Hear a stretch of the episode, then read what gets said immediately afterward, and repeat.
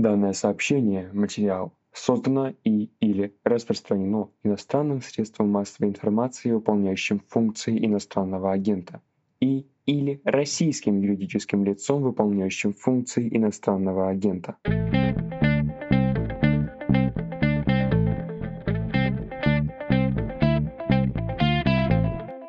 Здравствуйте, это подкаст о новостях, которые долго остаются важными. Он называется «Что случилось?», выходит на «Медузе», на всех основных платформах, включая YouTube. Происходит это по будням, иногда чаще. У микрофона Владислав Горин, это я, и научный журналист Александр Ершов. Саш, привет. Привет, привет, Влад. Давно уже есть эта шутка, она успела стать затертой, мол, а помните, был такой ковид? Вот бы почитать эти уютные новости про пандемию. Мы сегодня буквально с этим посылом и будем идти с тобой в нашем разговоре, тем более, что и слушатели писали в том же роде. Например, Денис прислал послание, расскажите уже, что происходит с пандемией ковида в данный момент. Понятно, что внимание переключилось, сами знаете на что, но все-таки хотелось бы послушать, как и что с ним у нас в мире, в смысле с ковидом, с вирусом. Предлагаю тебе такой сценарий примерно. Сперва спрошу про новый штамм, затем про ковид в России, следом про Китай. Кажется, там сейчас самое важное, жуткое и интересное с научной точки зрения. И под конец прочие, точнее прочие страны, которые ты сочтешь любопытными, важными. Итак, сперва давай с легким разберемся. Новый штамм, варианты микрона, более опасный, более заразный, как водится. Я когда до записи тебе про это говорил, точнее писал, ты презрительно фыркнул. Можешь фыркнуть так, чтобы и наши слушатели тоже услышали?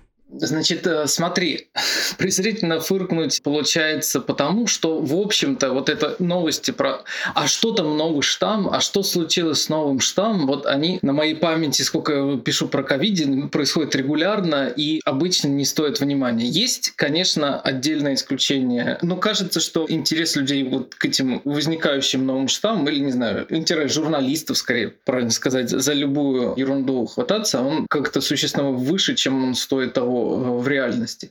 На самом деле, даже когда ты спрашиваешь про новый вариант, не очень понятно, о чем идет речь.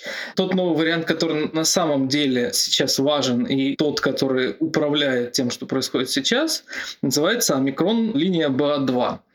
Он же стелс омикрон, не знаю, скрытый омикрон. В общем, давайте в двух словах напомним нашим слушателям, как развивались события. Значит, в ноябре, по-моему, 11 ноября, это было, если я ничего не путаю, Тулио де Эльвера, южноафриканский вирусолог, собрал такую пресс-конференцию, на котором представил данные о существовании омикрона, о варианте, который существенно отличается от всего, что, в принципе, видели раньше исследователи, варианте, который несет 50 новых мутаций относительно исходного уханьского варианта.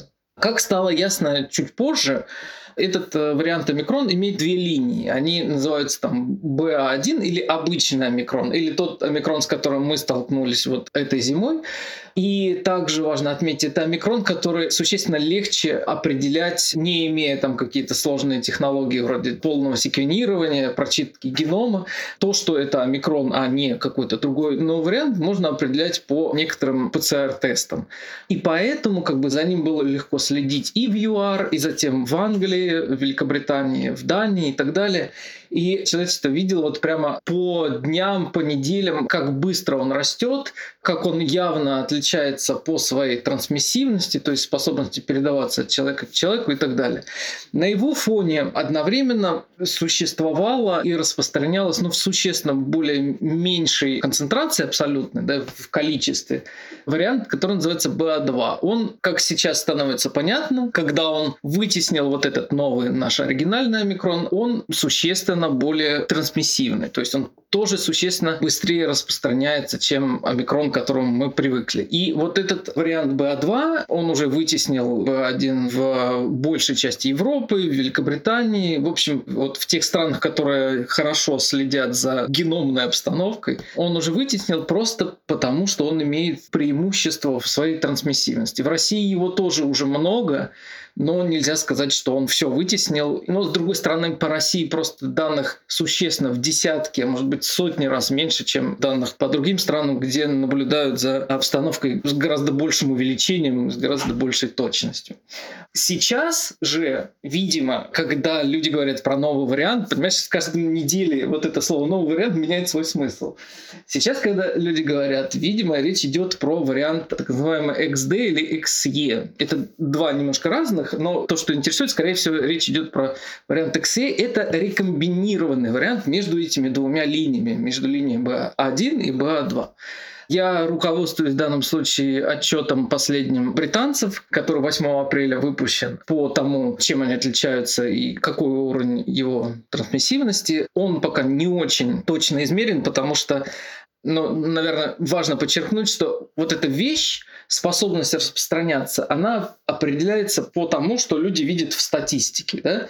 по тому, как они исследуют, секвенируют новые варианты, смотрят, где они распространяются и так далее.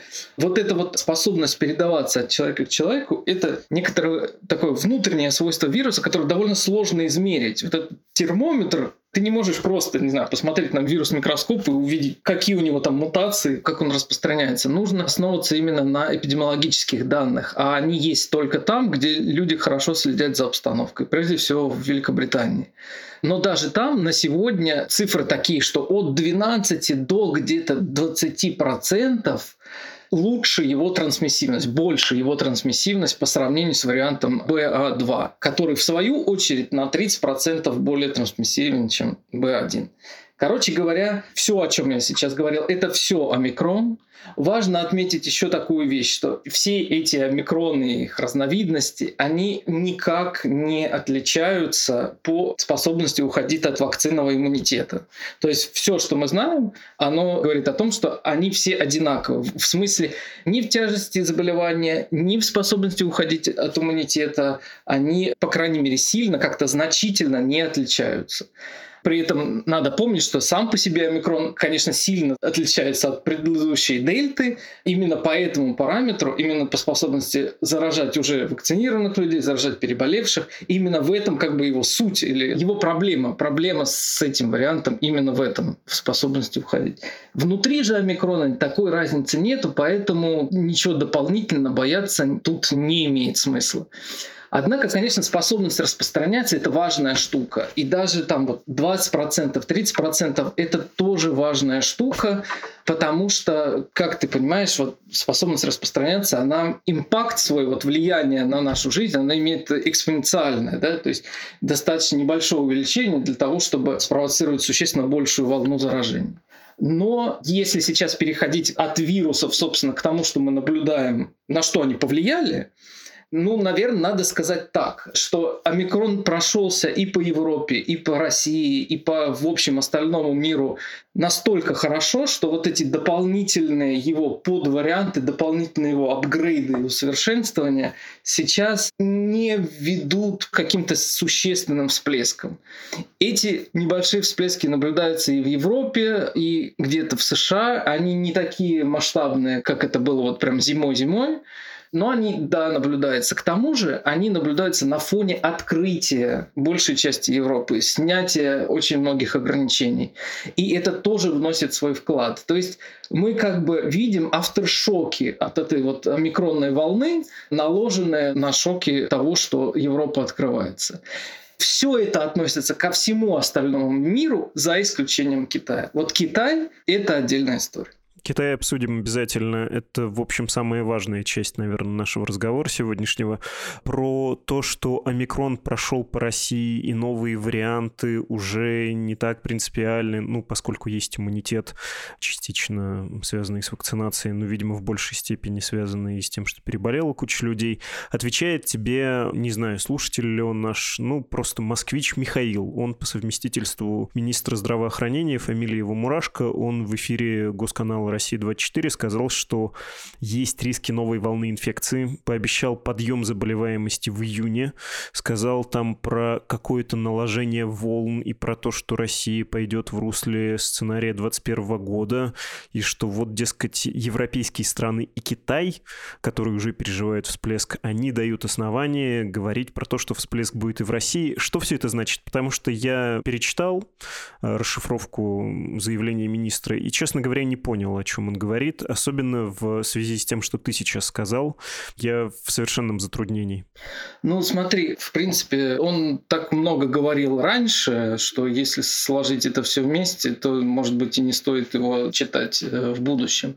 То, что я не успел сказать, что осталось немножко за скобками. Да, конечно, важнейшая вещь, которая остается за скобками, это то, что иммунитет наш не стабилен. Он, конечно же, падает. И это, наверное, самая печальная новость 2021 года, когда стало понятно, что вакцины не дают пожизненного какого-то иммунитета, по крайней мере, когда это касается симптоматического заболевания как долго длится иммунитет против госпитализации, иммунитет против там, смерти, мы пока не можем однозначно как-то на этот вопрос ответить, но, безусловно, иммунитет падает, люди начинают заболевать заново. И с омикроном эта вещь особенно ярко видна. Это было, собственно, ясно уже к декабрю-январю вот этого года видно, что даже у людей, которые получили бустер, постепенно происходит падение эффективности вакцин, против омикрона. Ну, конечно же, надо помнить, что вакцины были сделаны не для омикрона. И мы до сих пор как бы пользуемся вакцинами двухлетней давности, и до сих пор по разным причинам новые обновленные вакцины в оборот так и не были введены, что, конечно, существенный минус и повод для сетований на медицинскую систему мировую, в принципе. Так вот, поскольку иммунитет падает, и эта вещь неизбежная, уже совершенно понятная, а вирус с нами, естественно, очевидно, остается теперь навсегда, или, по крайней мере, на очень долгое время, будут возникать новые волны. И почему вообще, в принципе, образуется волна? Почему не бывает волн, не знаю, онкологических заболеваний? Почему не бывает волн там какой-нибудь эпилепсии? Просто потому, что инфекционное заболевание, оно развивается с ускорением. Когда много вокруг заболевших людей, становится еще больше заболевших людей. Поэтому волны, в принципе, если инфекция персистирует и люди заражают друг друга, волны неизбежны. Проблема в том, что предсказать, когда она возникнет, совершенно невозможно. Это вещь, которая как стало ясно, вот, мне кажется, пандемия одна из тех вещей, которая показала очень четко, что предсказание каких-то волн это совершенно невозможно. Даже на современном этапе развития всех этих математических моделей, которые учитывают там и контакты между людьми, и перемещения между странами и так далее. В общем, говорить сейчас, в апреле, о том, что в июне будет волна, ну это надо быть, я не знаю, надо быть очень уверенным в себе человеком, чтобы что-то предсказывать. Иногда можно предсказать, что будет волна волна, когда мы в ноябре увидели то, что было представлено юарскими учеными по омикрону, было совершенно понятно, что это будет новая волна, это будет огромная волна по всему миру. Вот тут как бы никаких сомнений не было вообще. Были сомнения там чуть раньше или позже, что она будет, она будет существенной, никаких сомнений не было. Сейчас предсказать, что будет в будущем, мы не можем по вот двум причинам. Если не появится новых вариантов, то когда возникнет новая значительная волна, предсказать невозможно, по крайней мере, вот в ближайшее время. С другой стороны, появятся ли новые варианты, это вещь, которую предсказать еще, еще сложнее. Это все равно, что предсказать падение метеорита. Да, если у нас есть большой телескоп, мы можем посмотреть далеко и увидеть приближение этого нового какого-то метеорита, но есть он там или нет, мы не знаем. Точно так же с геномным секвенированием. Геномное секвенирование — это как телескоп, оно позволяет смотреть, что там происходит внутри, что происходит. Вот, например, сейчас очень интересная и важная вещь — это то, что происходит в Китае с эволюционным мутационным разнообразием вируса и что там будет происходить. И вполне возможно, что если эту волну не удастся сдержать, которая сейчас в Китае начинается, а население там, как ты понимаешь, огромное, вот в ней, в этой среде, как в плавильном котле, может что-то появиться, да. А может быть, оно произойдет в совершенно другом месте. Да, про базу для мутаций, про то, что происходит в Китае, еще раз хочу предложить тебе отложить чуть на попозже, потому что есть два уточнения. Давай задам скопом эти два вопроса, чтобы тебя меньше перебивать. Первое про Россию. Вот сейчас на сайте Стоп Коронавирус, сколько нам пишут, 10, 11 тысяч выявленных случаев примерно за сутки. При этом, учитывая, что волна микрона прошла не так давно по стране, смертность-то не очень высокая, это же не очень страшно Это первый вопрос. А второй про влияние войны рискну тебя спросить. Есть ли какие-то исследования, которые что-то нам говорят о том, как повлияло на пандемию перемещение масс людей, беженцев, солдат, те условия, в которых они живут, в первую очередь беженцы, далекие от даже элементарной санитарии, в голоде, холоде, может быть, в Европе за этим следят и смотрят, есть ли у них подъем заболеваемости. Это тоже, к слову, про резервуары для мутаций, да?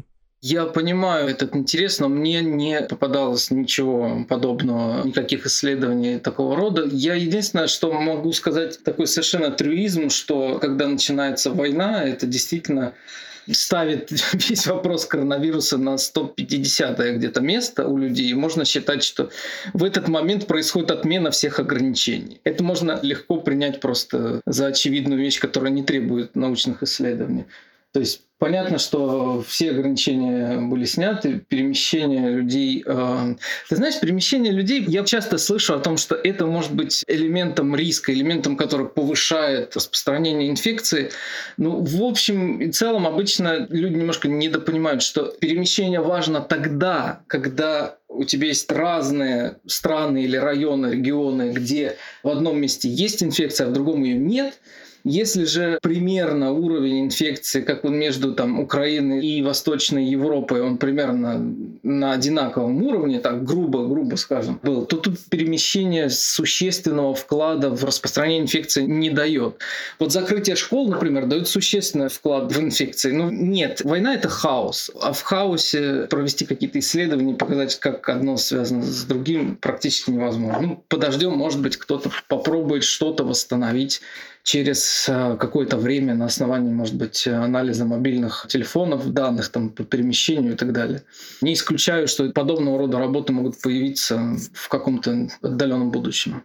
Э, что касается, насколько страшно или не страшно то, что происходит в России, я бы вообще рекомендовал смотреть не на цифры выявленных случаев, а на цифры госпитализации. Хотя их дают не все регионы и не везде можно как бы доверять, но цифры выявленных случаев, ты же понимаешь, что они напрямую зависят от э, уровня тестирования, а уровень тестирования зависит от того, где и как требуют проводить эти тесты, как люди вообще, в принципе, обращаются за медпомощью и так далее. В общем, действительно, если посмотреть на госпитализации в Москве и Петербурге, где более-менее им относительно можно доверять, мы видим сейчас некоторый всплеск госпитализации, он действительно есть.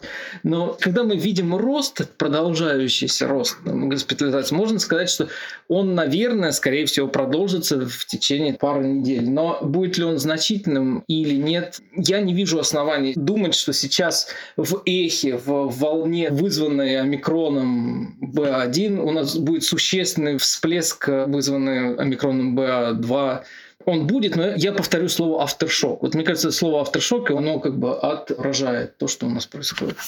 Хорошо, давай из нашего региона с авторшоком в регион, где землетрясение сейчас происходит. В Китае, в Шанхае самый яркий образ — это многоэтажный микрорайон. Кто-то снимает на видео со своего балкона, как в многоэтажках, которые очень похожи на наши российские панельки, только еще больше горит свет во всех окнах, и слышно, как люди вот буквально воют, потому что отчаялись от сидения дома, и эта форма протеста такая.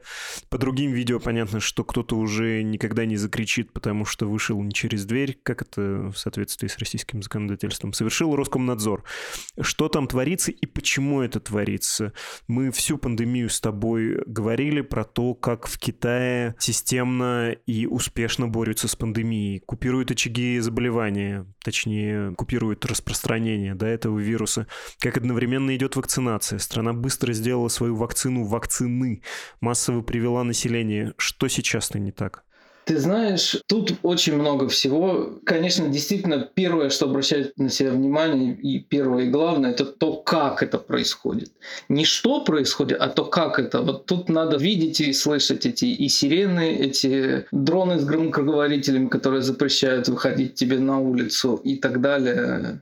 И дети, которых разлучают с родителями, которым нельзя попасть в больницу, они там изолируются что тоже немаловажно, и домашние животные, которых в пакеты, в мешки собирают для последующего скажем так, утилизации. Я не знаю, как это назвать. В общем, мне кажется, первое, что обращает на себя внимание, это то, как это происходит. И тут сначала возникает эмоциональная реакция, а потом можно сказать про то, почему это так. Да, прости, на всякий случай уточню. Животные живые. Их собирают на утилизацию, как ты отстраненно сказал, потому что владельцы госпитализированы, а животные да, одни остались. Да, но мне кажется, вот есть такое слово паразит история, и вот мне кажется, вот в данном случае эта история не про коронавирус, а это история прежде всего про Китай и про китайский способ решения проблем.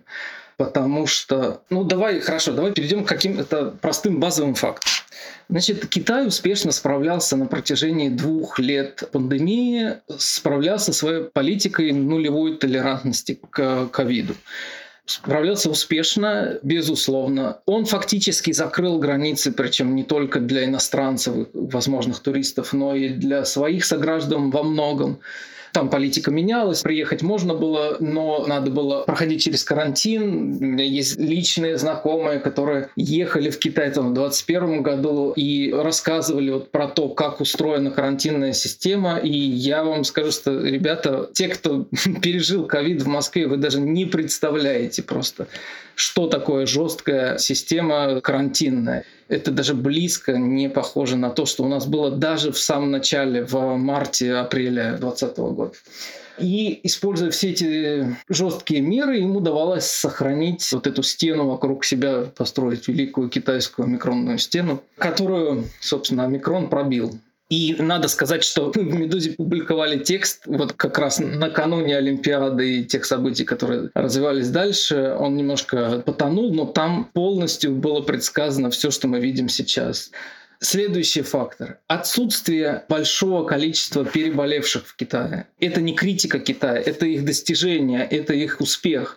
Но в сочетании с тем, что все были вакцинированными фактически неэффективными вакцинами, а также том, что к ним пришел омикрон и к ним пришла Олимпиада, и к ним пришел китайский Новый год, который, может быть, даже на самом деле был существенно важнее, чем сама Олимпиада.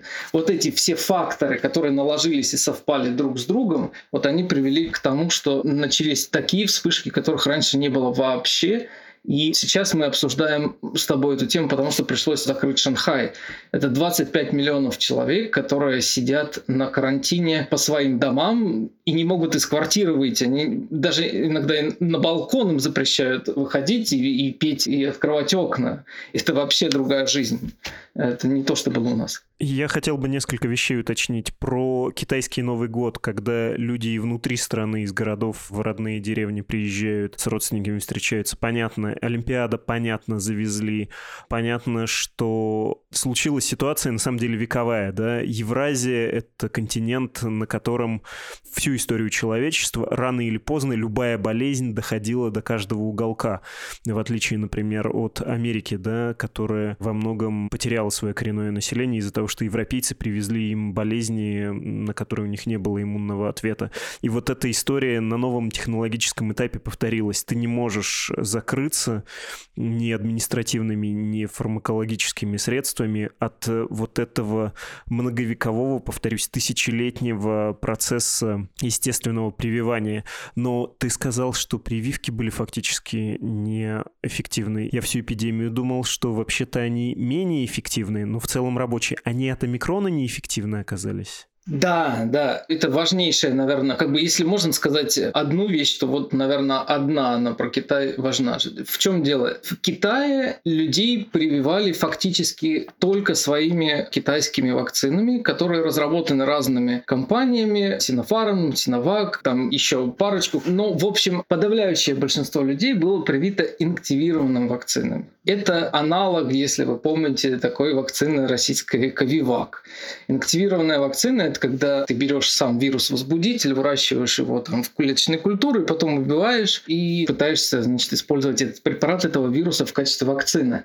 Эффективность этих вакцин изначально была измерена и оказалась не очень высокой. Там еще были ну, некоторые сложности с измерением, потому что там разные значит, э, клинические исследования давали разные цифры, но в общем она была около 60%. Когда пришел омикрон, эффективность вакцин, против которого там упала очень существенно. Опять-таки, если вспомним, Pfizer 95%, она упала где-то до 30-40%. Ну, тут я говорю грубые цифры, потому что тут всегда очень много тонкостей, против чего эффективность, да, где измерено, как, для какого возраста, тоже тысячи разных аспектов. Я говорю грубо. Грубо говоря, Pfizerовская вакцина была 95%, с приходом омикрона стал 40%, а тут у тебя было 60%, а с приходом омикрона фактически пришла к нулю. И это даже есть в нашем тексте про будущую китайскую волну месячной давности. Она действительно была измерена, и оказалось, что эти инактивированные вакцины, ну, они по природе своей, это самая старая технология, они плохо работают на клеточный иммунитет. Вообще, в принципе, против вирусов инактивированные вакцины, ну, не самое лучшее, что человечество придумало. И с таким ударом они уже не справились. И ты вот говоришь про то, что нельзя себя изолировать долгое время. Но понимаешь, история на самом деле в том, что это удавалось, но до определенной степени. Просто омикрон — это такой вариант, под которым не устояли все. Ни Китай, ни, например, Новая Зеландия, в которой произошло то же самое. Новая Зеландия совсем другая страна, совсем другой культурой и совсем другой степенью изоляции. Там вот мы смотрим на длину границ, но на самом деле это бессмысленный такой немножко взгляд из учебника истории. Не длиной границ определяется связанность страны с остальным миром, а количеством аэропортов, э, пассажиропотоком, вот этими вещами. На самом деле люди-то не через границы ходит. Но под омикроном свалились все, потому что он настолько набрал вот эту способность передачи, что достиг каких-то чудовищных трансмиссивностей, сравнимых уже, не знаю, с ветрянкой. И омикрон плюс неэффективные вакцины – это то, что привело к тому, что мы видим сейчас в Китае. Почему? Мне кажется, важно тут не заболтать, а немножко отрефлексировать тот момент, что авторитарный способ управления, авторитарный способ решения эпидемиологического вопроса, он работал до той поры, пока можно было с помощью авторитарных методов устраивать локдауны на несколько миллионов человек и закрывать аэропорты. Но вот когда надо было сделать нормальную вакцину, вакцину эффективную, когда надо было придумать, как обновить эту вакцину, как подновить ее под новые варианты, Тут уже авторитарный способ управления не справился. И это китайский провал, да. Это провал их политики. Это обидно, стыдно и позорно. Есть шанс, что они еще смогут выиграть вот этими методами жесткими этой изоляции время и, не знаю, завести какие-то вакцины, произвести свои, то, о чем ты говоришь, подкорректировать. Это уже вопрос политический. Я бы сказал нет. Это очень сложно представить такое. Во-первых, это подразумевает признать свою ошибку и свой провал с вакцинной кампанией. Во-вторых, просто я сомневаюсь, что даже где-то на складах у кого-то найдется нужное количество вакцин для Китая. И в-третьих, все уже во многом произошло. То есть больше 10 тысяч заболевших каждый день, много дней подряд, даже с учетом их локдаунов, сдержать это совершенно не будет никакой возможности. Даже если сейчас привить всех людей вообще в Китае, не знаю каким образом, все равно вакцина не станет действовать мгновенно. И сдержать это ничего не удастся. То есть в Китае, безусловно, будет вспышка, будет вспышка смертности через месяц примерно примерно. Так что это неизбежно. Единственное, ну, что они будут делать, единственный для них оставшийся вариант, это, как ты помнишь, давным-давно, два года назад, называлось flatten the curve, то есть э, сглаживание кривой пытаться с помощью вот методами сдерживания как-то добиться того, чтобы больницы хотя бы не сильно перегруживались. Ну, будет ли это возможно, сильно сомневаюсь. И для Китая, и для мира, ты это сказал, нужно, наверное, повторить, это все важно, потому что Китай становится полем, ну, не эксперимента, а нормального эволюционного процесса, да, вирус, получив возможность, будет размножаться, делиться, мутировать и генерировать новые штаммы. Да, это важная вещь, потому что, конечно, во многом то, что всех интересует, это возникновение каких-то новых, невиданных вариантов, которые могут привести к новым вспышкам заболеваемости, новым локдаунам и так далее. Конечно, это зависит от возникновения новых вариантов. А оно, в свою очередь, прямо связано, с, в принципе, с количеством ежедневно заболевающих людей, потому что вирус — это такая эфемерная сущность, он существует, э, пока человек болеет. Вот. И чем больше людей людей болеет, тем больше вирусов, тем больше поля для эволюции. Но связь тут, надо сказать, не прямая, вот связь возникновения этих редких мутированных вариантов, потому что есть разные примеры. Есть, с одной стороны, пример дельты, которая появилась в Индии на фоне аналогичной массовой вспышки заболеваемости, когда там миллионы людей просто болели, огромное полыхало пламя, из которого вышел этот вариант дельта, постепенно накапливая мутации и превратившись вот в существенно более, надо сказать, опасный летальный вариант, чем было до тех пор. А вот, например, с вариантом альфа, его раньше британский называли, и с тем же омикроном дело было не так. Мы не очень знаем, как именно оно было, но, возможно, дело в эволюции внутри одного человека, например, с подавленной иммунной системой, где вся эта как бы история эволюционная происходила не в одной стране, а в одном человеке. И такой вариант тоже возможен.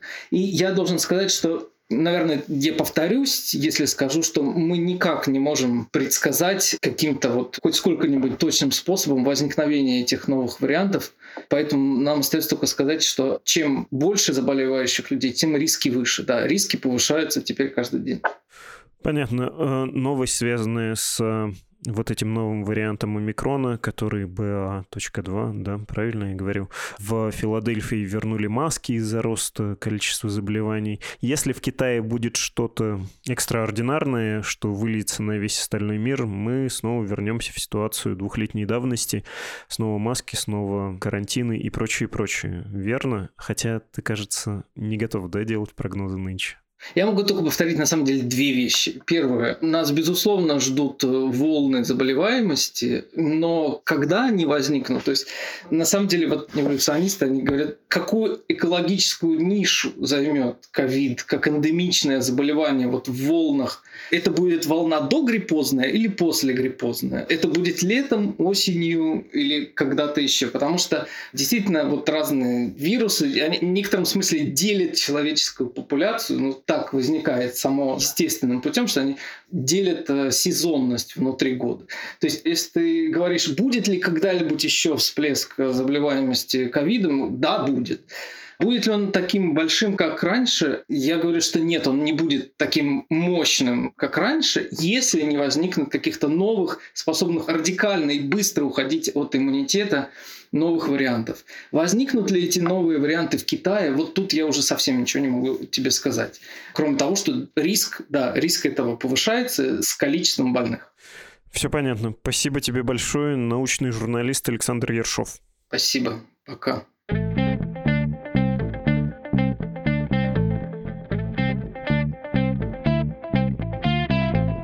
Открыл наш выпуск Владислав из Минска. Он написал в конце письма «Живе, Медуза». «Живе, Беларусь, дорогой тезка». Спасибо, что начитали объявление об иноагентстве. И вам, и всем слушателям хочу сказать, что страницы, посвященные помощи Медузе, той помощи, без которой изданию не прожить, это support.meduza.io и save.meduza.io. Электронная почта редакции подкаст собакамедуза.io. Вы слушали подкаст «Что случилось?» о новостях, которые долго остаются важными. До встречи.